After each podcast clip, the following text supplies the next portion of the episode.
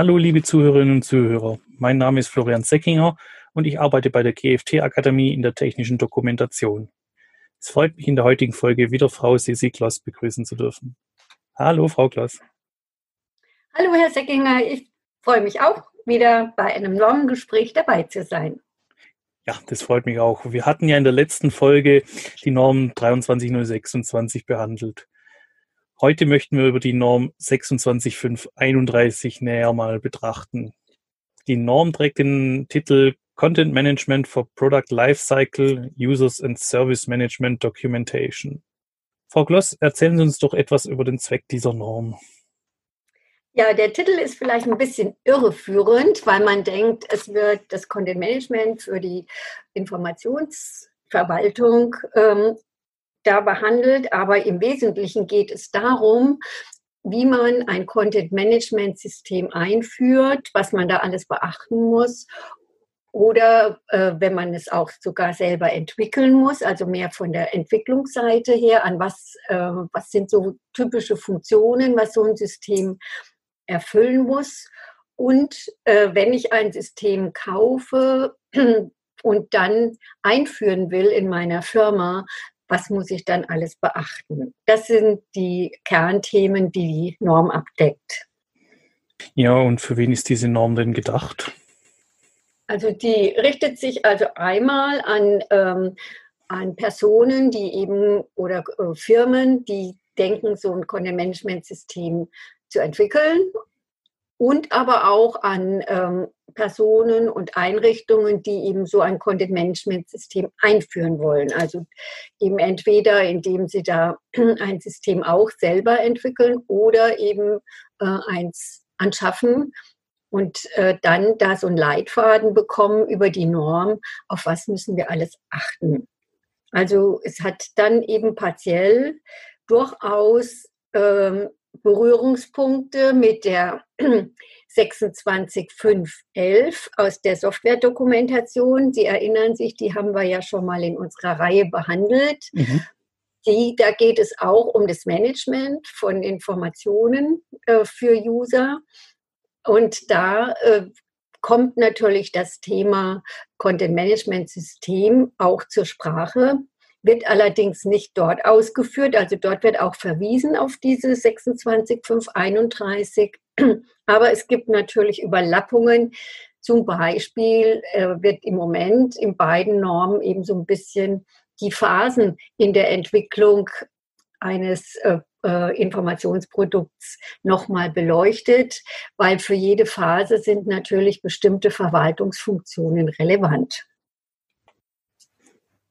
Okay. Und äh, was für Arten von Informationen äh, behandelt die Norm letztendlich? Also die Norm im heutigen Zustand ist noch, ist jetzt wie äh, immer, ist ja auch äh, typisch, wenn sie gerade vor der und in der Überarbeitung steckt, nicht mehr ganz aktuell.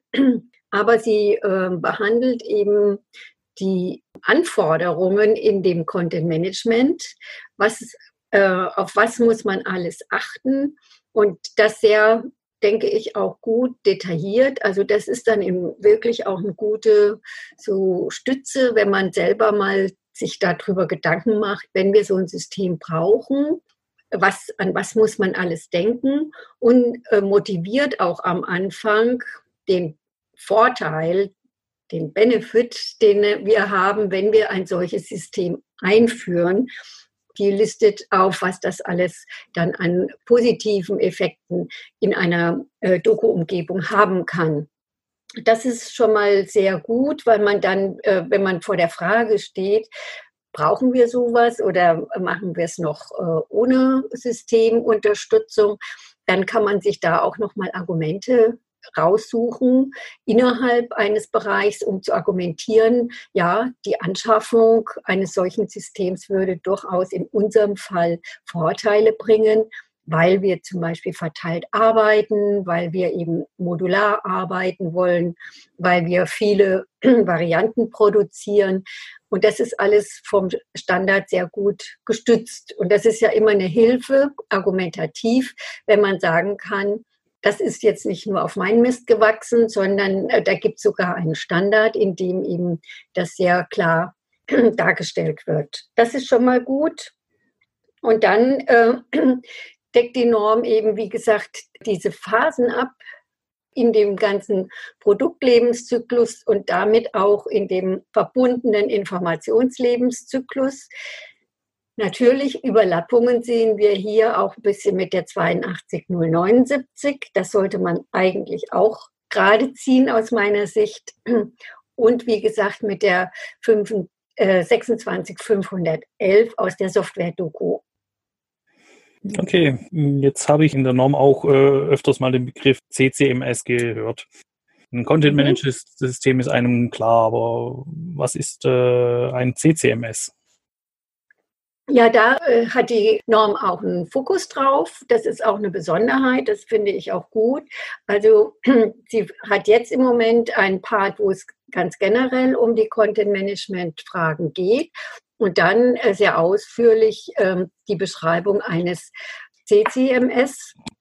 Das ist ein äh, Content-Management-System, das eben ganz spezifisch topic-basiert arbeitet und äh, heißt ja das erste C-Component Content Management System, wo ich also nicht nur ganze Dokumente verwalte, sondern eben Bausteine, Komponenten und äh, oder Topics. Und da äh, hat die Norm jetzt 26531 einen ganz starken Fokus drauf, weil sie das eigentlich sehr ja, sagen wir mal, empfiehlt, dass man äh, ein solches System sich anschafft, wegen der Flexibilität und der Zukunftsorientierung.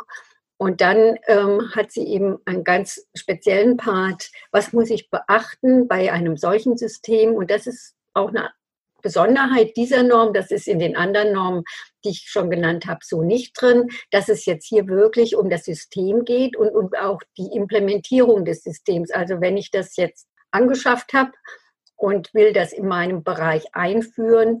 In welchen Schritten gehe ich vor? Was muss ich berücksichtigen? Angefangen von meinem technischen Umgebung bis hin zu meinem Team, wie führe ich die Leute zu an das System heran, welche Schulungen äh, sind empfehlenswert und auch ähm, mache ich am Anfang ein Pilotprojekt, damit ich das überhaupt mal in Erfahrung bringe, wie wir am besten mit dem System umgehen. Das ist alles sehr gut in dieser Norm aufgeführt. Stellt die Norm dann auch irgendwelche speziellen Anforderungen an so ein CCMS-System? Ja, also das äh, gibt es ein großes Paket Anforderungen und da sind eben äh, Dinge äh, aufgeführt, äh, die sich insbesondere auch auf die Modularisierung beziehen. Äh, unterstützt mich das System bei der Modulisierung? Ganz wichtiger Part bei der Linkerzeugung und Verwaltung. Ein weiterer wichtiger Part ist äh, der Umgang mit unterschiedlichen Typen von Objekten, die in so ein System hineinkommen. Das sind ja nicht alles nur Texte oder strukturierte Daten, sondern eben auch unstrukturierte Daten und Bilder und Videos, die da verwaltet werden müssen. Dann ähm, äh, die Metadaten äh, nehmen einen großen äh, Part ein welche Metadaten sind überhaupt interessant. Und da gibt es auch sehr gut ausgeführt die verschiedenen Klassen von Metadaten, die man berücksichtigen könnte. Und dann auch, wie macht das, das die Software, das System dann ähm, macht, bietet das System eine Pflege der Metadaten oder ist es in den Objekten selber drin? Das ist ja auch immer so eine Fragestellung. Und wenn äh, das System die Metadaten selber pflegt. Wie geht es dann um bei Übersetzungen? Auch das Thema wird angesprochen.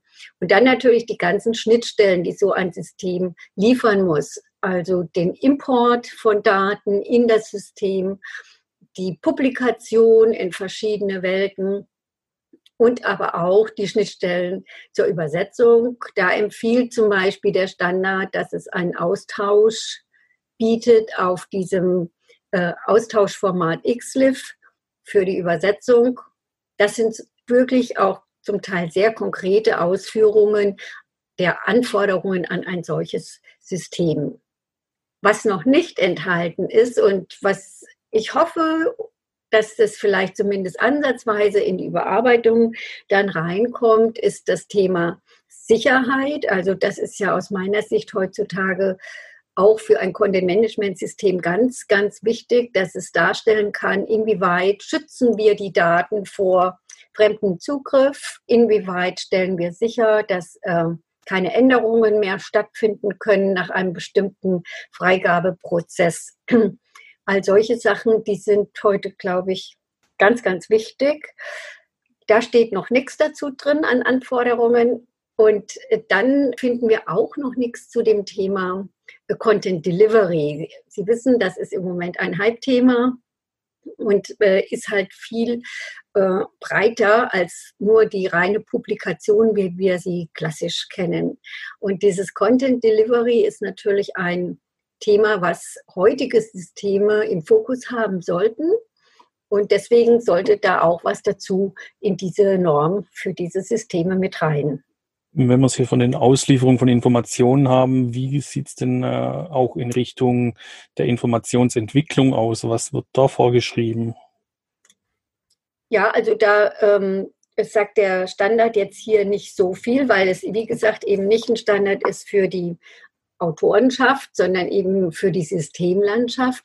Aber äh, was der Standard schon sagt, dass es eben diese verschiedene Arten gibt, Inhalte zu erfassen, dass das System selber das bietet, eine, eine ähm, Funktionalität zum Erfassen von Inhalten oder aber ein anderes Produkt anflanscht. Das kennen wir ja aus bestehenden Systemen auch, dass man eben mit einem äh, Editor in Verbindung das System dann füllt oder dass das System eben selber einen Editor liefert dass es ermöglicht, dass mehrere Autoren gleichzeitig daran arbeiten und wie das dann gehandhabt wird. Und solche Dinge sind angesprochen, aber es geht nicht um die Inhalte als solches, weil das eben nicht im Rahmen von diesem Standard ist. Man kann also sagen, es geht mehr ums äh, Management und Steuern von Informationen. Genau, so ist es. Okay, und gibt es da spezielle Anforderungen in der Richtung? Also ein wesentlicher Punkt ist natürlich wie immer, dass es ähm, äh, gute Qualität liefert und die Anforderungen, die eben in dem Standard gelistet sind, zumindest teilweise auch erfüllt sind. Das ist schon so der Anspruch. Und das ist natürlich auch für Systemhersteller, denke ich, ein interessanter Standard, um mal zu schauen, wie deckt unser System denn diese Anforderungen ab? Wie sind wir in den Punkten äh, wirklich standardkonform? Gibt es da irgendwelche Hilfen und Checklisten in der Norm, die der äh, Hersteller dann gerade zugrunde nehmen kann? Also es gibt einen guten Anhang, der ist jetzt gedacht äh, für die, die so ein System einführen wollen. Und das ist, das steht dann Business Case Considerations for Content Management, heißt der Anhang. Und da ist nochmal runtergebrochen zu einer Art Checkliste. Wie gehe ich vor, wenn ich so vor der Einführung eines solchen Systems stehe. Wie, was muss ich alles im äh, aktuellen äh, Stand meiner Doku-Erstellung untersuchen, damit ich auch rechtfertigen kann, dass äh, die Einführung eben berechtigt ist und was bringt. Dann äh, was äh, sind vielleicht auch Vorteile auf Kundenseite? Also hier zum Beispiel käme dann ganz deutlich auch dieses Content Delivery mit rein, wenn das in den Standard aufgenommen würde, dann äh, soll man auch einen Part machen, Kostenbetrachtung. Da gibt es natürlich keine richtigen Berechnungsvorlagen, aber zumindest stellt der Standard dar, was man denn berücksichtigen sollte. Zum Beispiel auch den Punkt, das fand ich auch gut, wie lange brauchen heute jetzt mal auf Autorenseite, die Personen, um nach einem ähm, Inhalt zu suchen. Wie aufwendig ist das zu finden? Und diese Zeit, die muss man natürlich berechnen, wenn man dann sagt, wenn wir ein Content-Management-System mit gut gepflegten Metadaten haben, dann ist das halt äh, total viel schneller und die Zeit haben wir auf Autorenseite wieder gewonnen. Solche Aspekte äh, führt der Standard sehr gut auf. Und äh, dann äh, gibt es aber auch noch einen Punkt in dieser Checkliste, äh, ja, was sind so potenzielle Risiken, auf die wir uns einstellen sollten. äh, was passiert zum Beispiel, wenn der Import, den wir jetzt so und so uns vorstellen, nachher doch komplexer wird. Ja, dass man das schon von vornherein auch vorsieht in seiner Planung, damit nachher nicht das eine totale Enttäuschung ist. Und ähm, ich habe viele Einführungen von Content Management Systemen mitbekommen und das kann ja schon die ein oder andere Überraschung dann bergen, so eine Einführung. Und deswegen ist es, finde ich, sehr gut, wenn man im Vorfeld sich diese äh, Gedanken macht und auch äh, systematisch diese Vorbereitungen äh, dann auch durchführt. Okay, danke für die Informationen. Gibt es noch etwas, was Sie anmerken möchten zu der Norm? Ja, ich finde die Norm eigentlich gut von ihrem Urgedanken, äh, dass man auf diese Systemlandschaft mal einen Fokus legt. Das finde ich sehr gut.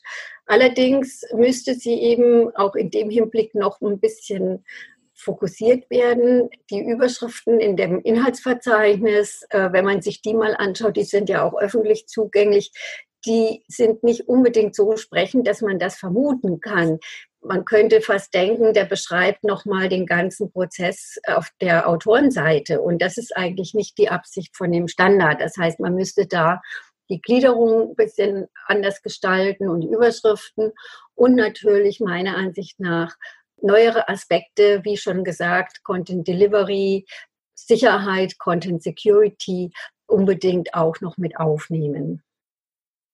Ja, liebe Zuhörerinnen und Zuhörer, wir sind nun wieder am Ende der heutigen Folge angekommen. Ich hoffe, Ihnen hat die Folge so viel Spaß gemacht wie mir. Ich danke Ihnen für das Zuhören und auch vielen Dank an Frau Kloss für das interessante Gespräch. Ja, mir hat es auch Spaß gemacht wieder und ich wünsche Ihnen einen wunderschönen heißen Sommer und freue mich auf weitere Folgen im Herbst. Tschüss. Ja, darauf freue ich mich auch. Ich wünsche Ihnen bis dahin alles Gute. Auf ein baldiges Wiederhören.